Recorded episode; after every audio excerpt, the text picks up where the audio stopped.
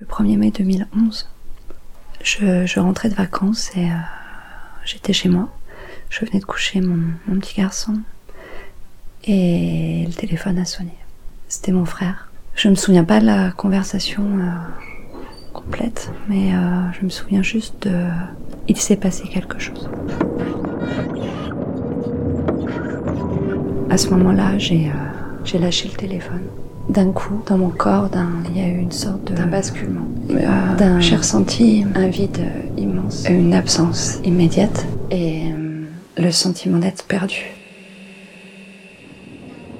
J'arrêtais pas de répéter, euh, je sais pas quoi faire, je sais pas quoi faire, je sais pas quoi faire. J'avais mal au ventre, j'avais ce sentiment-là de, de, basculement, quelque chose qui, qui s'échappe d'un coup, qui part, qui est plus là. En une seconde, Et, puis, cette douleur-là, en fait, euh, elle est restée.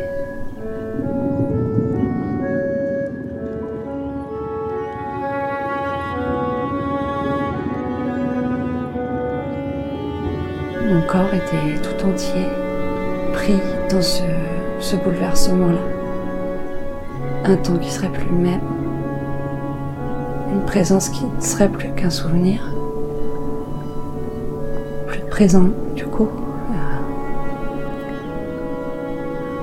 Ben, cette absence-là, elle, euh, elle est tout le temps là. Et tu l'emmènes partout. Quand tu marches, quand tu as envie d'être heureux, donc tu es un peu heureux, mais pas vraiment. Il fallait que je vive comme ça,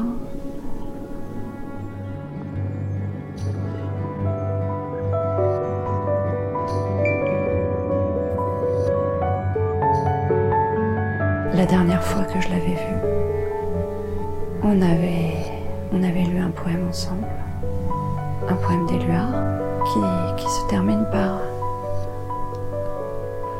Tu dansais en rêvant le bonheur sur terre. Tu rêvais d'être libre et je te continue. Et je te continue. Avec l'absence que je trimballais partout, c'était comme les mots d'un d'un allié. Ben, il faut qu'on continue on est quand même encore un peu ensemble. Il faut pas que tu t'arrêtes. Ma vie, elle a plus jamais été la même. Dans ma manière de, choisir, de décider et de vivre tout simplement.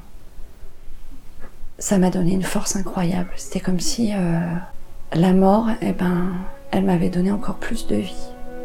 Je me sentais doublement vivante. Avec ce sentiment de d'avoir une partie de moi-même qui, n'existait plus finalement. Et une autre qui était qui avait envie de, vivre deux fois plus.